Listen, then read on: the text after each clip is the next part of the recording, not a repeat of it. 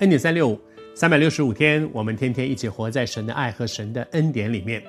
昨天和你分享，在玛利亚用香膏抹主的那个场合里面，其实不止她在那里，她们三姐弟都在，三姐弟都有非常荣耀的见证。那个荣耀的见证是荣耀神的见证。一个见证最主要的目的是什么呢？是把人带到神的面前来。我读这段经文给你听哈，在约翰福音十二章第九节说，有许多犹太人知道耶稣在那里，就是在这个请客的宴席，那耶稣是被请客的人，就来了。这些人都来，不但为耶稣的缘故，这是圣经上的原文哦，不但为耶稣的缘故，也是为了要看他从死里所复活的这一位拉撒路。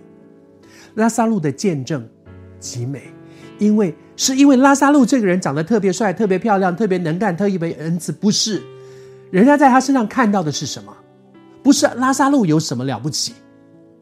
是耶稣使拉撒路从死里复活，是马大的伺候侍候的多好？不是，是让人看见那个哎，以前他他就是很会做事了，他很会照顾人，他很会做餐，他很会。但是你在以前他的服侍真的很烦呢，做一点事就一直抱怨，一直抱怨，一直抱怨。哎，现在他不抱怨了耶。见证，我想在我们中间很多人，我们也都在分享见证。你会跟别人分享说，哎，上帝在我生命当中做了一些什么样的事情？但是请你记得，做见证的目的是要把人带到神的面前的。这些人。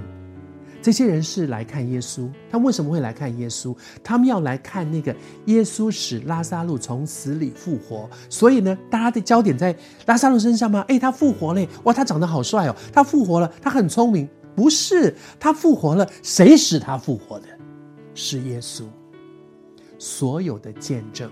比如说，我们在小组里面，你有机会跟别人分享见证；在教会里面，有机会跟别人分享见证；在更多的时候，可能是在你的亲朋好友，在你的那个手机里面的那些你常常联络的那些联络人，在在你的办公室里面，有机会跟别人分享见证。见证是什么意思？